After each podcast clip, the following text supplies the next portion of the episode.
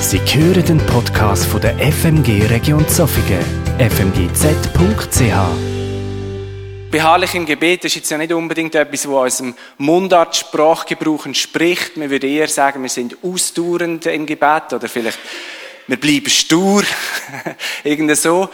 Aber der Begriff, der kommt ja aus der Bibel. Äh, Martin Luther hat das prägt, nämlich Römer 12, 12 sagt, fröhlich in Hoffnung, geduldig in Trübsal, beharrlich im Gebet. Und mir hat es gedacht, es passt gut, der Predigt auch den Titel zu geben. Peter hat es erwähnt, das Gemeindewochenende ist unter dem Thema Gebet gestanden. Es hat etwas bewegt.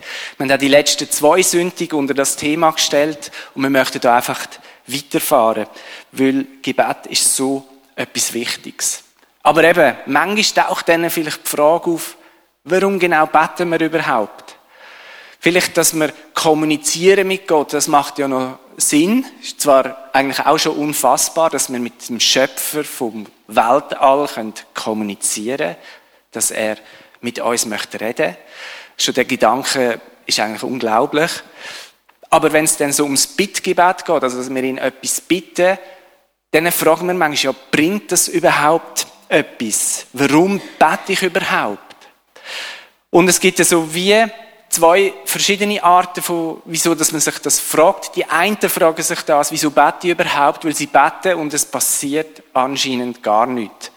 Also du betest und mal meistens passiert etwas, nämlich dass es am nächsten Tag noch schlimmer ist, oder? Und dann, was ist jetzt los? Wieso bete ich überhaupt?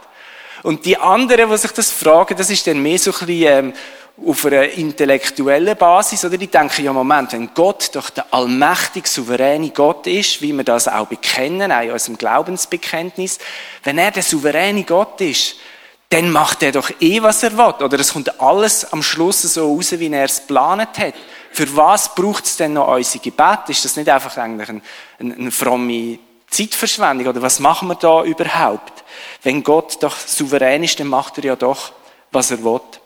Und ich möchte auf beide Haltungen eigentlich mit einem Satz aus, aus dem Vater Unser reagieren. Das Vater Unser, wo wir auch vorher gebetet haben, das ist ja das Gebet, wo der Jesus seine Jünger, seine Schüler gelehrt hat, wo sie ihn gefragt haben, wie können wir beten? Und das ist so, so viel in dem Gebet drin. Wir haben auch die letzten zwei Sündig darüber geredet.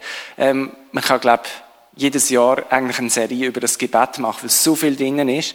Äh, und ich möchte auf die Fragen, die ich aufgeworfen habe, mit einem Satz oder mit zwei Sätzen wie Antwort geben. Nämlich Jesus lehrt uns, dass wir sollen beten, dies Reich, dies Königreich soll kommen und dein Wille soll geschehen, wie im Himmel, so auf Erde. Und mit dem zeigt er uns eigentlich, wir tragen dazu bei, dass das Königreich von Gott sichtbar wird auf dieser Welt, dass es mehr Raum einnehmen kann. Das ist auch nicht, Jesus hat nicht gedacht, ja, die müssen dann irgendetwas zu tun haben, dann geben wir das Gebet, dann können sie ein bisschen beten oder so, sondern wenn er das gelehrt hat, dann hat das ein Ziel gehabt, eine Absicht. Und die Absicht war, dass mehr Menschen dazu beitragen, dass das Königreich von Gott Gestalt annimmt in unserem Umfeld und dass das, was er möchte, in meinem Leben in meinem Umfeld, in meiner Familie, in meinem Freundeskreis, an meinem Arbeitsplatz, in meiner Kirche, äh, dort, wo ich politisch aktiv bin, überall, in meinem Verein, dass das dort passiert, dass der Wille ähm, Realität wird. Das heißt, Gott ist zwar ein souveräner Gott, aber er schafft nicht unabhängig von uns Menschen. Er könnte seinen Willen einfach mit Gewalt durchsetzen ab und zu in der Bibel gibt es so kleine Momente, wo er das gemacht hat. Und einfach gesagt hat, so, jetzt ist fertig. Und dann ist irgendetwas meistens nicht so Erfreuliches passiert. Es ist auch Erfreuliches passiert. und er gesagt hat, so, jetzt ist fertig. Aber auf das komme ich später zurück. Ähm, sondern er geht eine Partnerschaft mit uns Menschen ein. Und das sehen wir in der Bibel ganz am Anfang, wenn wir ins erste Buch der Bibel gehen, das erste Buch Mose, wo Gott den Mensch schafft, dann schafft er ihn nach seinem Bild. Und das hebräische Wort, wo fürs Bild oder Ebenbild oder wie auch immer das übersetzt wird, gebraucht wird, das Wort wird auch gebraucht für ein Standbild, wo ein König in einem weit entfernten Winkel von seinem Königreich aufgestellt hat. Das Standbild von sich selber und das Standbild hat seine königliche Autorität repräsentiert. Also die Leute, die da waren, haben immer daran gedacht, ah, das ist unser König. Und jetzt macht Gott quasi lebige Standbilder. Und jedes Mal, wenn man einen Mensch sieht auf dieser Welt, sollte jedes Tier denken, aha, das Ding, der Mensch, der steht für die Souveränität von Gott, der steht für die Autorität von Gott. Also Gott hat uns eigentlich mit einer Herrschaftsgewalt ausgestattet. Er sagt dem Menschen auch, du sollst herrschen über den Planet und nicht herrschen im negativen Sinn. Das ist ja bei uns äh, eher negativ äh, verknüpft, das Wort. Nein, sondern herrschen in seinem Sinn, in seinem guten Sinn. Und er hat dem Menschen unglaubliche Würde und unglaublich viel Autorität gegeben. Aber eben, wer die Geschichte ein bisschen kennt, der weiss, wir Menschen haben mit dieser Autorität schlecht umgehen können. Wir haben angefangen, das für unsere eigenen Zwecke zu missbrauchen. Statt dass wir die Herrschaft im Sinn von Gott ausgeübt haben, also in Liebe, in Gerechtigkeit, in Frieden, haben wir die Herrschaft im Sinn vom Bösen ausgeübt. Also in Egoismus, im Suchen vom eigenen Vorteil, ähm, im Misstrauen und im Hass gegenüber unseren Mitmenschen. Und die Folgen sind katastrophal gewesen. Also einerseits ist die Beziehung zu Gott kaputt gegangen und andererseits ist auch Beziehung zu den Mitmenschen gebrochen, manchmal auch, oder oft auch Beziehung zu sich selber. Und auch, was wir mit der Schöpfung angestellt haben, es ist einfach der, ja, es ist, es ist ein Drama, wirklich. Und wenn wir heute in die Welt schauen, dann sehen wir das Drama, das läuft immer noch. Ähm, wir haben viele Freunde da aus der Ukraine. Ähm, ja, was dort passiert, das ist ein Drama. Und das, das ist einfach ein Folge davon, dass Menschen, oder vielleicht sogar nur ein Mensch, einfach nur auf sich schaut, sein eigenes Volk missbraucht, um ein anderes Volk anzugreifen, um sein eigenes Reich zu bauen, wo eh ein paar Jahre ähm, vorbei ist, statt dass er das, was Gott in, in sein Leben hineingelegt hat, braucht für heilige Zwecke, für das Reich von Gott zu bauen und so ein Reich vom Frieden aufzubauen. Aber wir können jetzt schon über andere reden oder über den oder die reden, aber die Tendenz ist in jedem Menschen inne. Wir wollen unser eigenes Reich bauen. Wir wollen, dass es uns gut geht. Es muss für uns stimmen. Wir denken in Filmen nur an uns selber. Wir sind immer auf unseren Vorteil bedacht. Und wir, wir misstrauen sogar Gott und seine guten Gebote, oder? Wir lesen Gebote in der Bibel und denken, ja, aber Gott, also, echt jetzt? Also, das ist doch alt, oder? Das ist doch überholt. Und so weiter. Jetzt Gott hätte einfach können sagen, ja, das mit der Erde ist ein bisschen die Hose. Ähm, ich ziehe den Stecker, knipse die Sonne aus und dann wäre das ziemlich schnell, ziemlich schnell fertig da mit dieser Welt. Hätte sich eine neue Welt können schaffen äh, ohne Menschen oder ja. Er hätte ja können sagen, ah, das mit der Erde ist in die Hose. Wenn Sie wirklich selber schauen wollen, dann sollen Sie doch selber schauen. Ich mache jetzt ein bisschen Ferien, ich habe ja ein genug grosses All geschaffen, gehe irgendwo ein in einem schwarzen Loch abhängen. Und die Menschen, die sollen doch für sich selber schauen, was sie da machen wollen. Aber Gott hat weder das eine noch das andere gemacht, weil er die Welt so sehr liebt und weil er uns Menschen so sehr liebt, ist er selber Mensch geworden, durch Jesus Christus, sein Sohn. Und Jesus hat sein eigenes Leben gelassen, um für unsere Schuld zu zahlen, um unsere Schuld auf sich zu nehmen. Dass zwischen uns und Gott eben nicht mehr Graben ist, sondern eine Brücke. Und dass wir durch Jesus zu Gott kommen können und dass wir durch Jesus, dem Schöpfer vom Universum, können Vater sagen, wie wir es unser Vater ja auch anfangen. Und wir sind jetzt seine Kinder, wenn wir an den Jesus glauben und das angenommen haben, ihm sagen, du bist mein Herr, du bist mein Erlöser, dann sind wir Kind von Gott und können mithelfen, das Königreich von Gott auf dieser Erde wiederherzustellen. Dort, wo Gott uns angestellt hat.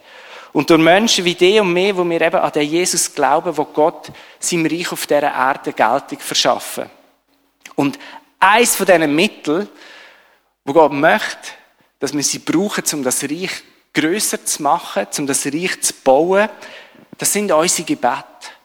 Gebet ist eigentlich wie, wie so eine, eine, Waffe. Es bringt eben den Himmel auf Erde. Jesus sagt, ähm, dein Reich soll kommen, dein Wille soll geschehen, wie im Himmel, so auf Erde. Unsere Gebet bringen eigentlich wie den Himmel auf die Erde. Ja, vor einem Jahr am äh, Bus- und Betttag genau über das, das Thema auch geredet haben, wer das gerne möchte nachlesen.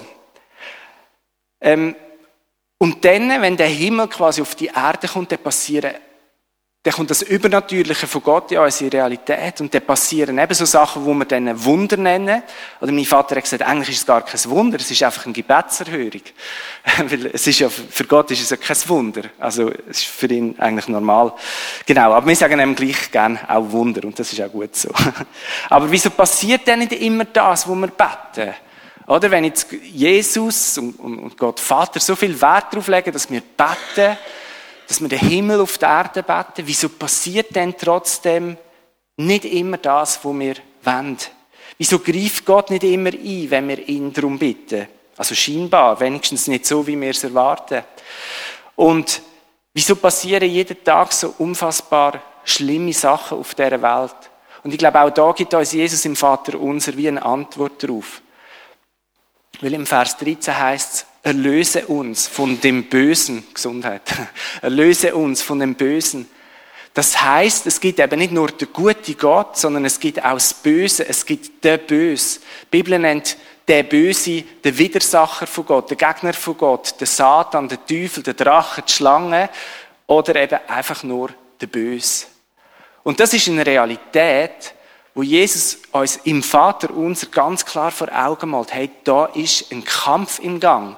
Da ist ein Böse, der mit aller Macht versucht, uns auf seine Seite zu bringen und wo mit aller Macht versucht, alles Gute, wo Gott möchte aufbauen auf dem Planet, zu zerstören. Und der streitet von Anfang an gegen Gott. Wir sehen das auch im Kapitel 3 von der Bibel, kommt er plötzlich drin. Wir wissen nicht von wo, wie das, der, wie das, das Böse überhaupt in ihn hineingekommen ist. Ist einfach plötzlich da, es ist eine Realität. Wir können die Realität nicht aus unserem Leben weglügen. Und sogar, wo der Jesus am Kreuz den Teufel besiegt hat oder seine Autorität gebrochen hat, hat der Teufel seine Niederlage nicht können eingestehen oder er hätte ja können sagen, im Kreuz, oder, ja, am Kreuz noch nicht, aber am dritten Tag, wo der Jesus auferstanden ist von den Toten, hätte er können sagen, okay, ich habe es begriffen, ich strecke meine Waffe, I'm so sorry. Aber das hat er nicht gemacht. Mir ist eine aktuelle Geschichte zu uns um das zu illustrieren. Es gibt ja über dem Teich, also in Amerika, äh, oder dort hat es vor vier Jahren so einen Mann gegeben, der hat Donald Trump geheißen. Der ist auch Präsident. Ich möchte jetzt auch keine politische Aussage machen. Es geht nur um die Illustration. Er ist Präsident gewesen, und dann ist eine neue Wahl gewesen, und dann hat er die Wahl verloren. Und statt dass er einfach gesagt hat, okay, ich habe die Wahl verloren, ähm, und dem Gegner gratuliert hat, hat er angefangen zu sagen, nein, ich habe eigentlich gar nicht verloren. Eine Sache eigentlich anzubringen, darum heißt er auch Trump, das heißt auf Deutsch Täuschung. Äh, nein, das ist, das ist wahrscheinlich Zufall, aber genau. Ähm, und er hat versucht, alles durcheinander zu bringen. Und das ist einfach eine Illustration, was der Teufel macht. Der Teufel ist besiegt.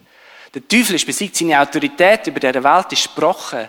Er ist nicht mehr der Herrscher über die Welt, sondern der Herrschaftsanspruch, der gehört Jesus, der hat er zurückgeholt am Kreuz. Aber er kann seine Niederlage nicht akzeptieren und er wird bis am Schluss kämpfen darum, dass er, ja, für was auch immer, dass er, ja, es bringt eigentlich gar nichts, aber er macht es gleich. Und unser Kampf auf der Welt richtet sich genau gegen den Bös. Und es ist ganz wichtig, es, es richtet sich nicht gegen Menschen, sondern es richtet sich gegen ähm, der Paulus sagt das schön im, im Epheser 6. Ich lese das vielleicht gerade vor. Äh, es, es, richtet sich gegen die Liste vom Teufel. Unser Kampf ist nicht gegen Fleisch und Blut, sondern gegen Gewalten, Macht, Weltbeherrscher von der Finsternis, gegen geistige Macht von der Bosheit in der Himmelswelt.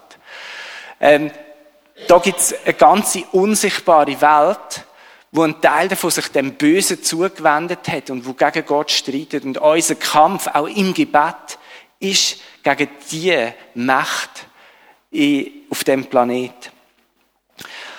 Und darum fällt uns beim Betten auch nicht immer alles in den Schoß, weil es ist wirklich ein Kampf, wo, wo da im Gang ist. Und der Teufel wird erbittert Widerstand leisten.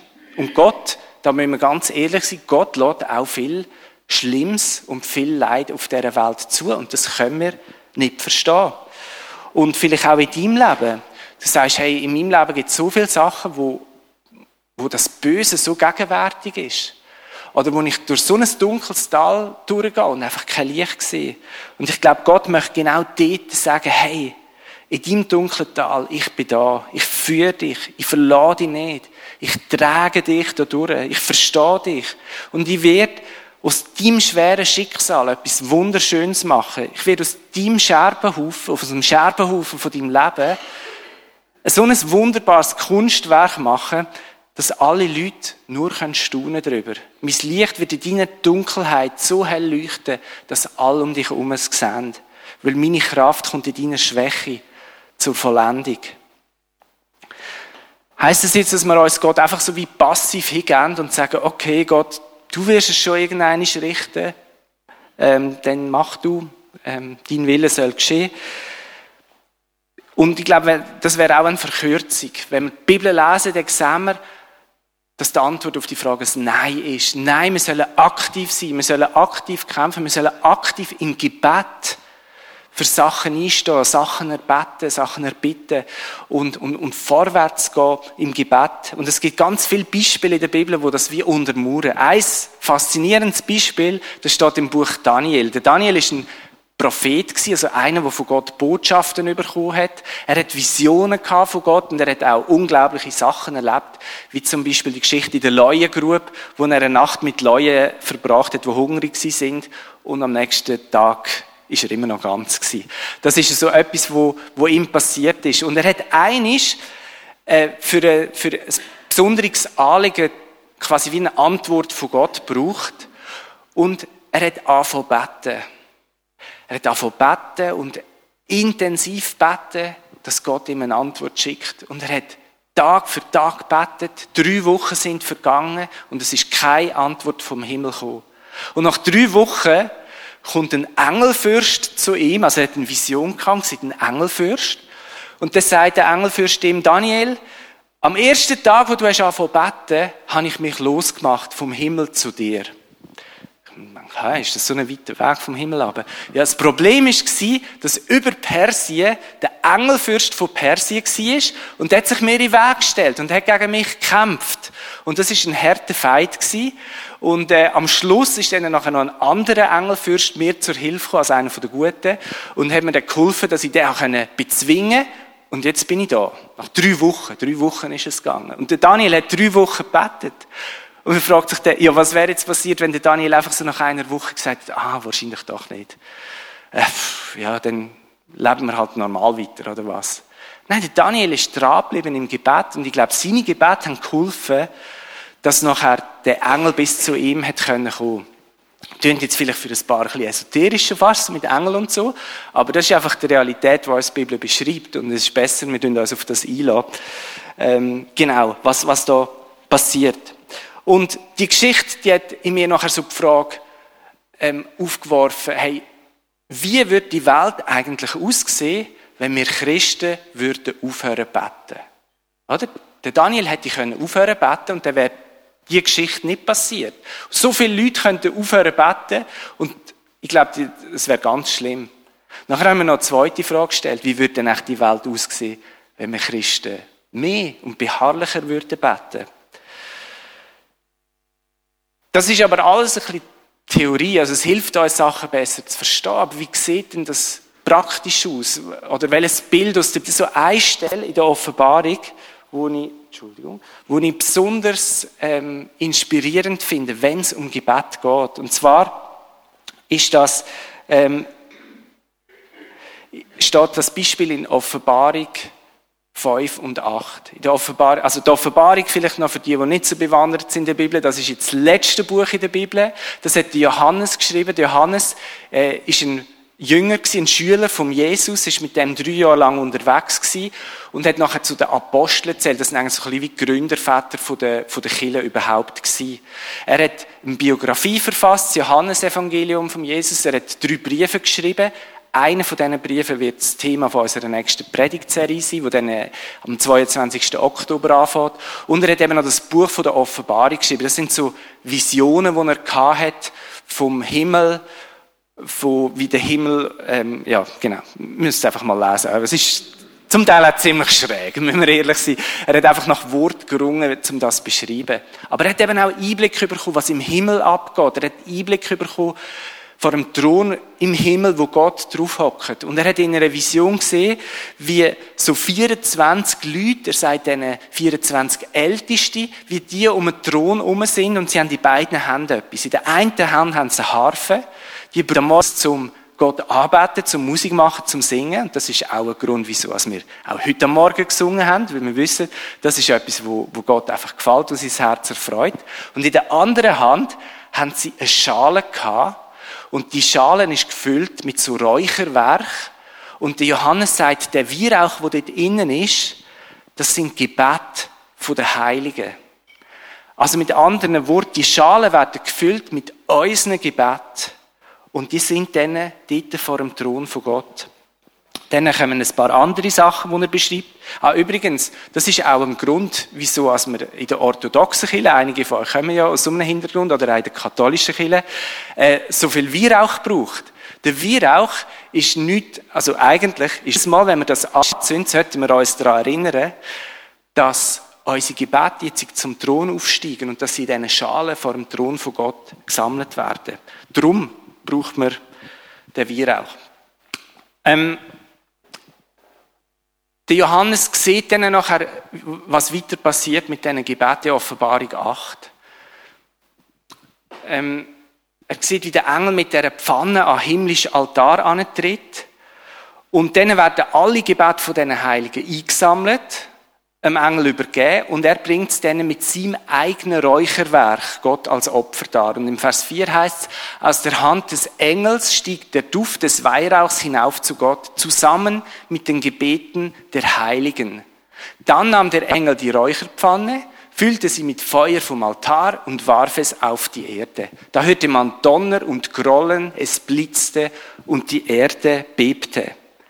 Und ich finde das ein gewaltiges Bild. Also da werden die Gebete eingesammelt, der Engel bringt sie vor Gott und zusammen mit seiner Mischung und Feuer geht es auf die Erde und da passieren einfach Sachen, da passieren gewaltige Sachen. Und mir hilft das Bild für mein eigenes Gebet. Oder ich wünschte mir ja, dass alles so ein bisschen instamässig geht, also sofort. Wir sind so als äh, mögliche Lieferung am gleichen Tag, oder? Und wenn es dann nach einem Tag nicht kommt, wird man schon leicht zappelig und geht mal auf dem Link schauen, ja, wo ist denn das Päckchen? Oh, es ist immer noch im Versandzentrum. Ah, wie lange geht's noch? Nach drei Tagen ist, ist eigentlich schon ganz schlimm, oder? Äh, wir mögen kaum warten. Ein paar von uns können sich vielleicht noch an früher erinnern, wie es dort so war. Und, äh, genau, aber die Kompetenz vom Warten ist uns ein bisschen abhanden gekommen. Und beim Gebet gehen wir manchmal ähnlich und wir beten und wir möchten eigentlich, dass es am nächsten Tag erfüllt ist oder wenigstens nach drei Tagen oder spätestens am Ende dieser Woche. Und wenn dann nichts passiert, dann gehen wir so ein bisschen bei. Und das Bild zeigt uns etwas ganz anderes. Nein, unser Gebet, also manchmal gibt es die, bin ich mal mit der, wo, wo Gott einfach sofort eingreift. Das ist manchmal auch bitter nötig. Wenn du zum Beispiel, wie ich mal mit der Ski durch die Luft fliegst und weißt, im nächsten Moment wirst du irgendwo aufprallen und dann ist es vielleicht fertig mit deinem Leben. Wenn er denen nicht hilft, dann, ja genau, könnte ich heute die Predigt nicht halten, aber er hat geholfen. Aber manchmal geht es einfach lang. Und dann müssen wir beharrlich dranbleiben und mir hilft das Bild. Hey, meine Gebete werden dort gesammelt. Susanna hat das äh, im Gemeindewochenende gesagt, unvorbereitet, der Satz. Unsere Gebete werden gesammelt. Und genau um das geht es. Unsere Gebete werden gesammelt. Jetzt irgend kommt Feuer dazu und der, genau, wird das abgeladen. Wir sind es uns nicht mehr gewohnt, mit Beharrlichkeit die Schale vom Gebet zu füllen. Und dann wundern wir uns, dass so wenig in unserem Leben passiert. Oder auch nicht aufzuhören, einfach mutig wie einen sturen Sack drauf losbeten und sagen, ich bete so lange für das, bis, bis ich sterbe oder bis es in Erfüllung geht. Die Beharrlichkeit eintritt, oder? Einfach, und, und, ja, einfach dranbleiben in dieser Beharrlichkeit. Und das ist das, was ich mit diesen Gedanken möchte mitgeben möchte. Ich möchte dir Mut hey, bleib einfach dran. Denk an die Schale. Und du weißt nicht, ob das nächste Gebet das ist, wo die Schale quasi zum Überlaufen bringt. Bleib dran, bis beharrlich im Gebet. Und ich freue mich jetzt sehr, dass Andrea vorkommt und etwas aus ihrem Leben erzählt, wo viele von uns auch miterlebt haben, wo es auch darum gegangen ist, ähm, wie beharrlich im Gebet zu bleiben und ähm, wie du das erlebt hast, wie du damit umgegangen bist. Du hast äh, eine bewegte Geschichte erlebt. Es liegt jetzt schon eins, zwei, drei Jahre, vier Jahre zurück. Einige von uns sind erst in dieser Zeit dazugekommen, kennen die Geschichte nicht. Mhm. Darum wäre es cool, wenn du als alle ein auf den gleichen Stand ja. springen was genau die Geschichte ist. Ja, das Sandra und ich, wir haben äh, zwei wundervolle Töchter. Die kleinere ist ähm, im Mai 2017 auf die Welt gekommen, die Marlena. Eigentlich gesund, haben wir alle gedacht. Und nachher, nach ähm, zehn Lebenswochen, ist ihr plötzlich ähm, lebensbedrohlich schlecht gegangen und sie musste am Kopf notoperiert werden.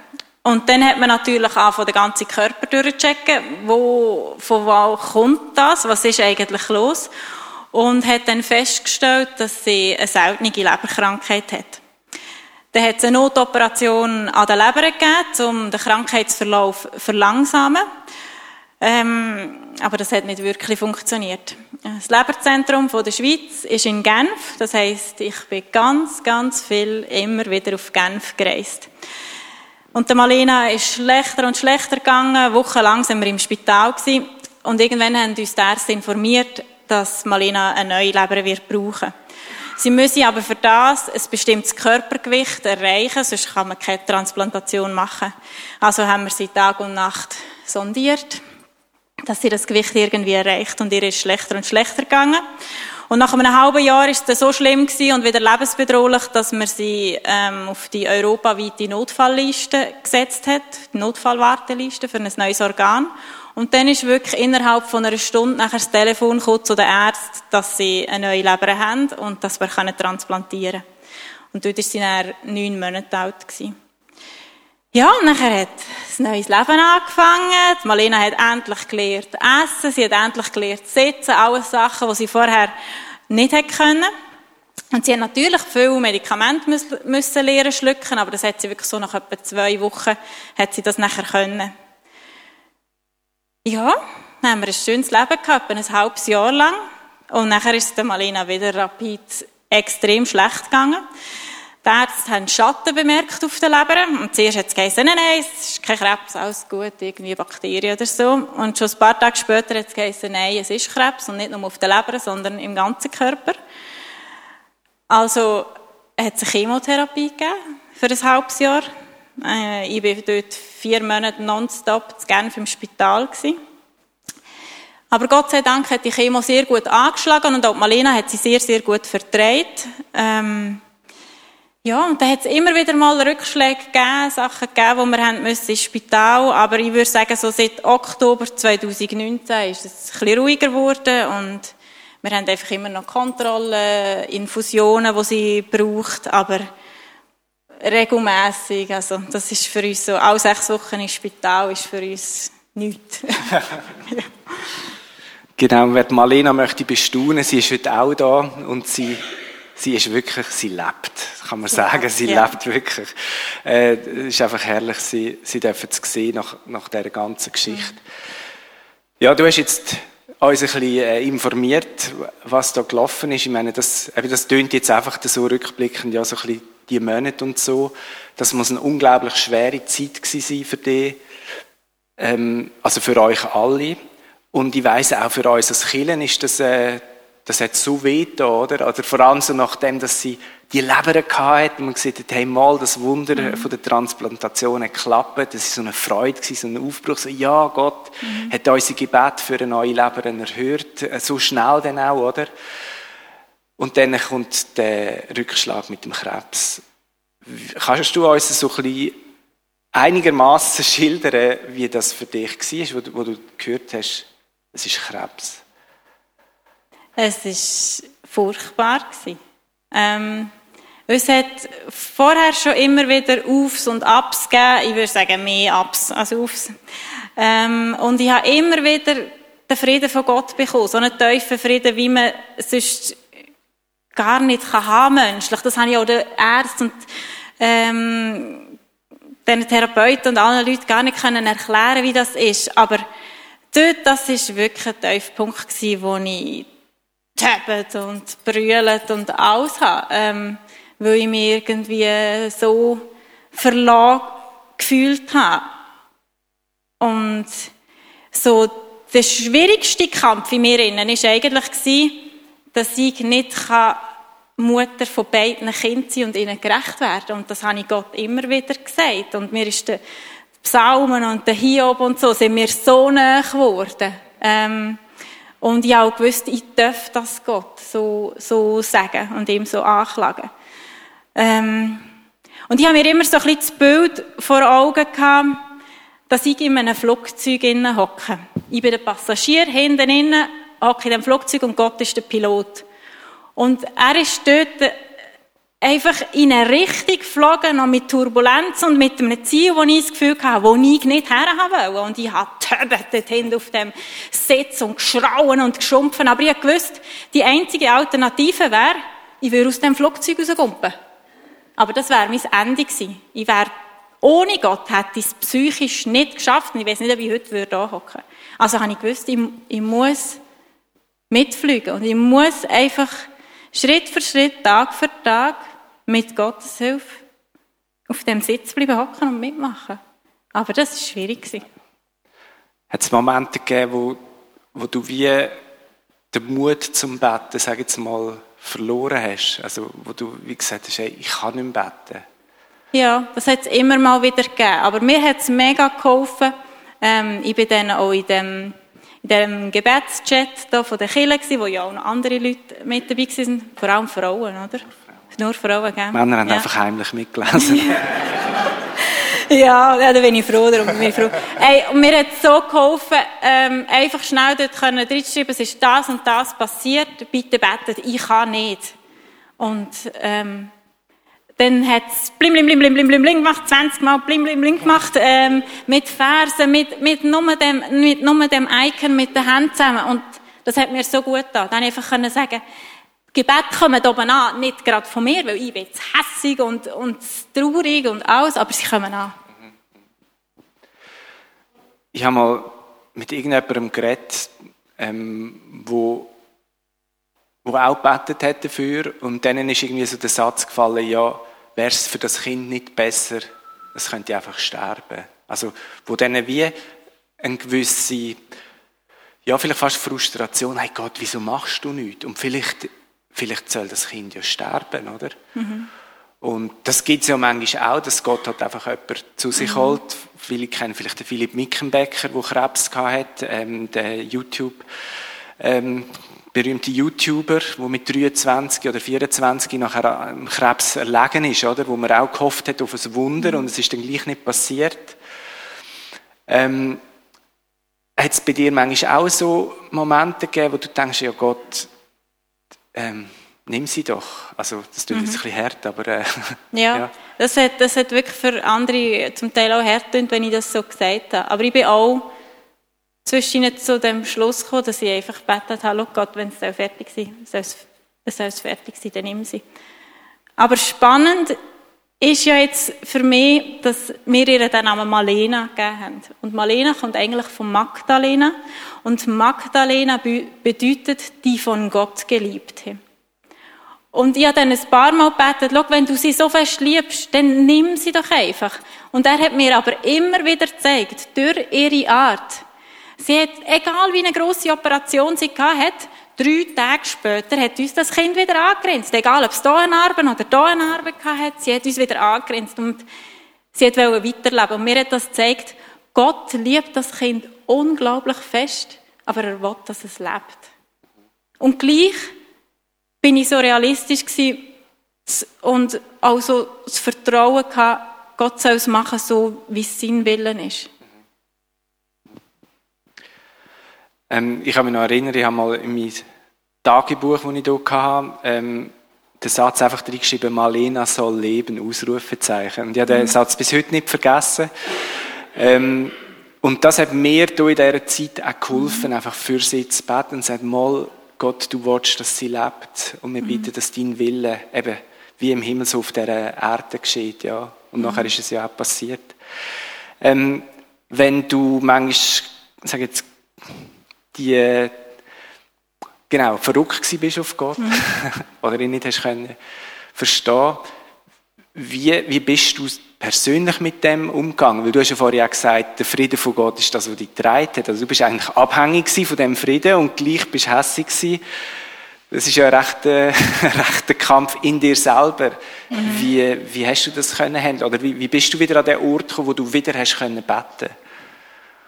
Ähm, sicher durch, die, durch das, dass ich gewusst habe, dass andere Leute für mich beten. Durch das, dass Malena immer wieder gelacht hat. Aber auch durch Sachen wie, ähm, wenn ich nicht beten konnte, ich merke, so Musik tut mir unglaublich gut. Dann äh, habe ich, ähm, das gerne Fluthals Worship auf Schweizerdeutsch gesungen, hat ja eh niemand verstanden. Nein.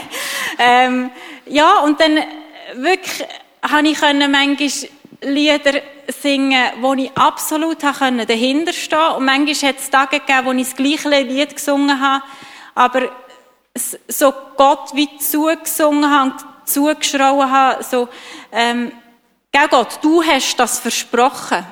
Also erinnere dich bitte daran. Ich fühle das gerade momentan nicht so. Und ich habe gemerkt, über Musik bin ich immer wieder zurückgekommen an den Punkt, wo, wo ich den Frieden nachher wieder gefunden habe. Ja, das ist ja genau auch ein Gebet, oder? Also mhm. eben Lobpreis.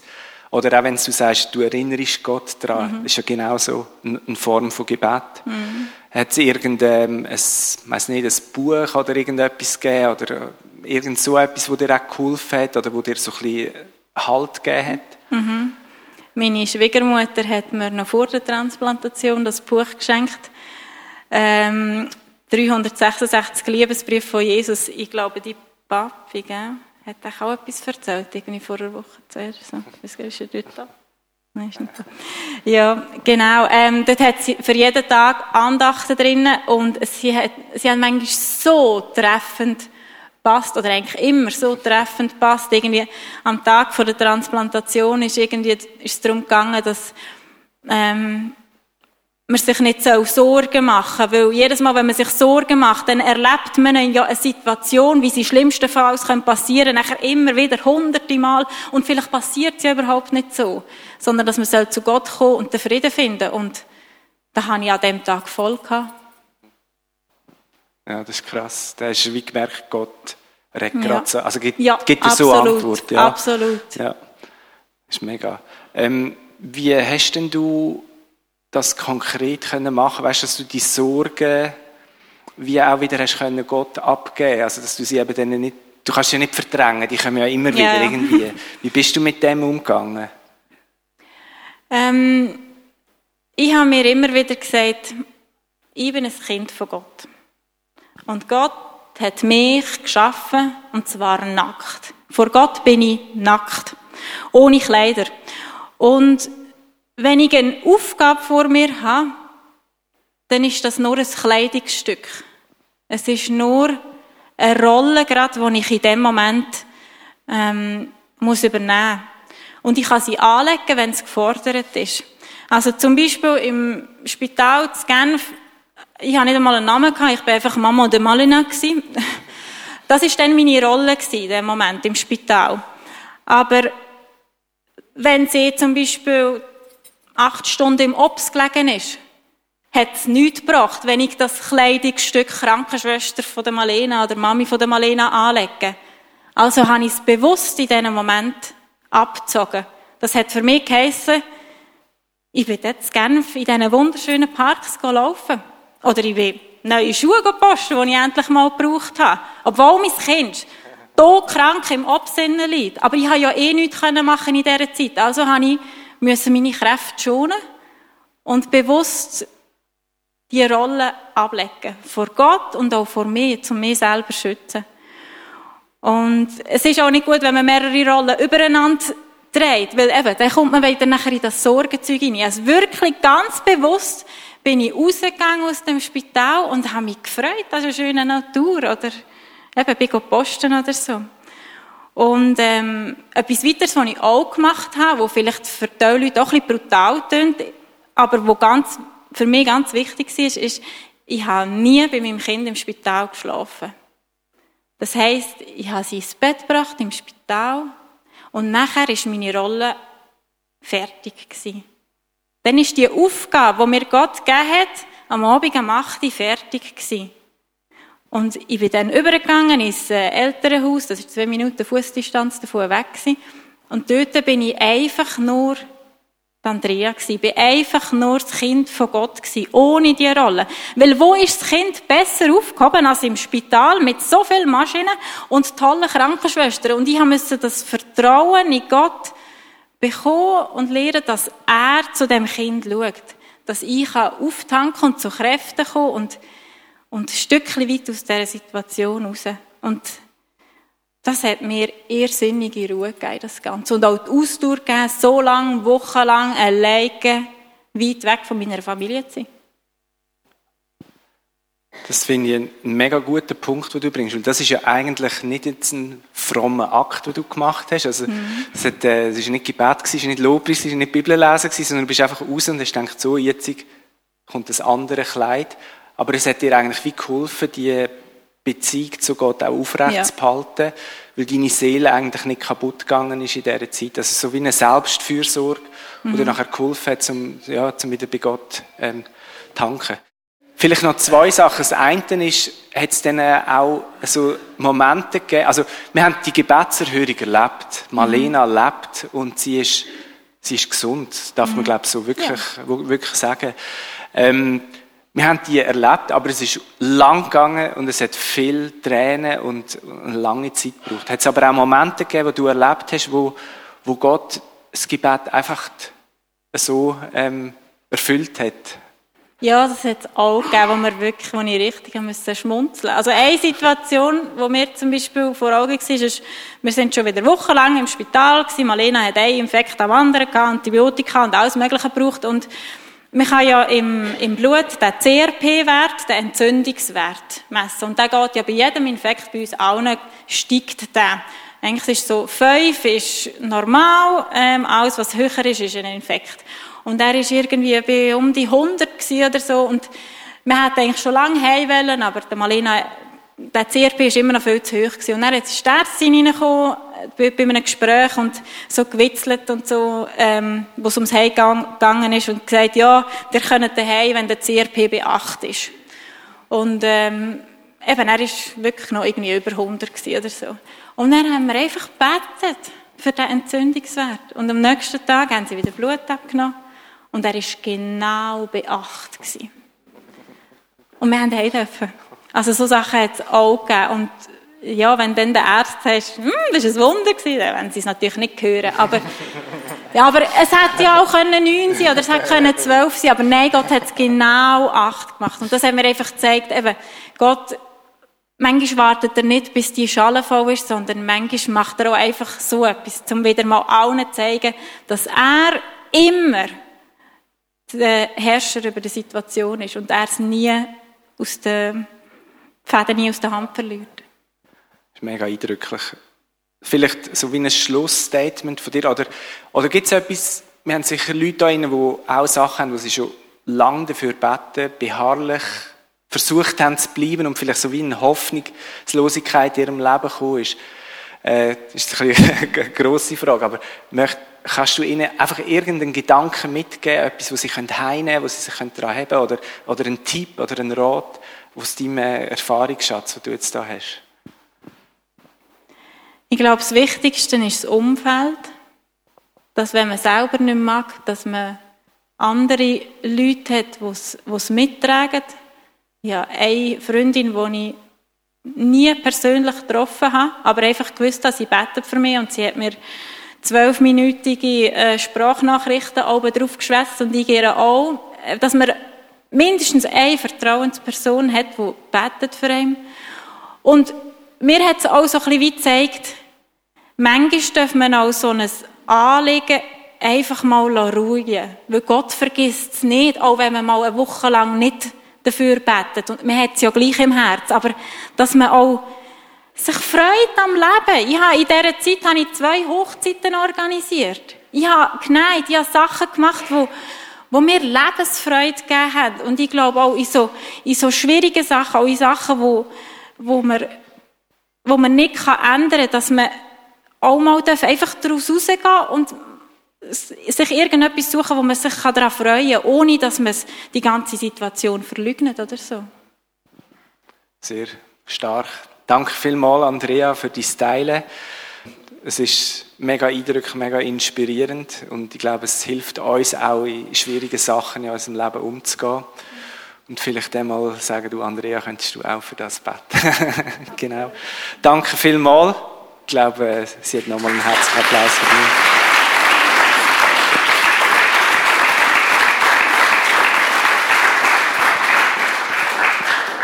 An dieser Stelle einfach auch danke allen, die in dieser Zeit mitbetet haben, die, die das mitgetragen haben. Und wir wünschen uns, dass, dass die Kirche eben wirklich ein Haus vom Gebet ist, wie es Jesus einmal gesagt hat, ähm, dass wir füreinander einstehen und eben dort, wo jemand nicht mehr mag beten, dass andere die Rolle vom Better übernehmen und dass wir so miteinander vorwärts gehen.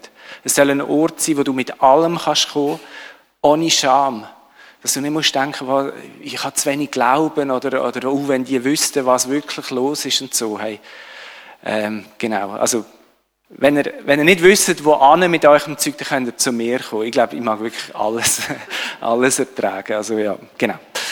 Ähm, ja, was soll man noch dazu sagen? Es soll einfach der Mut da sein, zum Betten und nicht aufzuhören. Und wenn wir auch mal eben eine Woche Pause einlegen, um wieder neue Kräfte zu tanken, mit einer Sturheit dranbleiben, bis wir sehen, wie, wie die Sachen in Erfüllung gehen. Und eben manchmal ist es ganz anders, dass es in Erfüllung geht, als wir es uns ausdenken.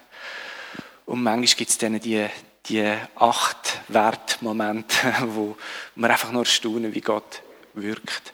Wir hören jetzt noch ein Lied, so zur, zur Abrundung von dem Ganzen.